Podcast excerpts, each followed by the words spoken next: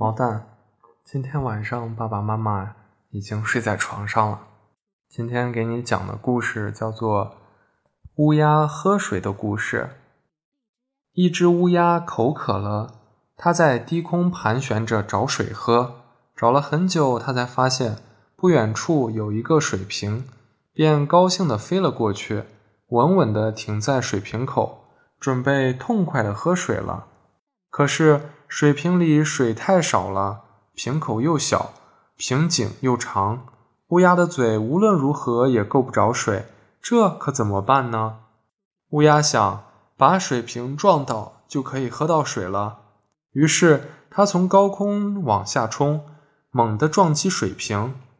可是水瓶太重了，乌鸦用尽全身的力气，水瓶仍然纹丝不动。乌鸦一气之下，从不远处叼来一块石子，朝着水瓶砸下去。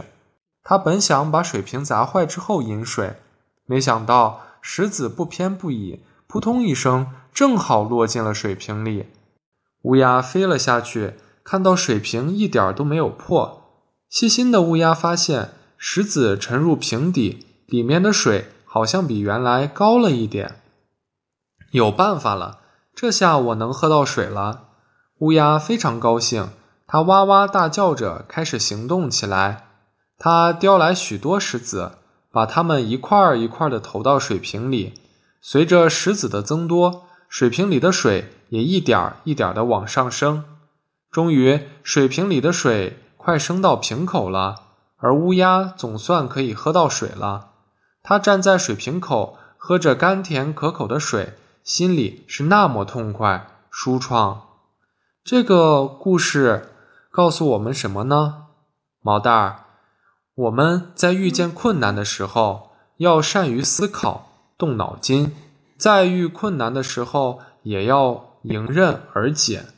这世界上的一切事物都值得我们去留心探索、发现，需要用智慧的眼睛去发现问题的本质。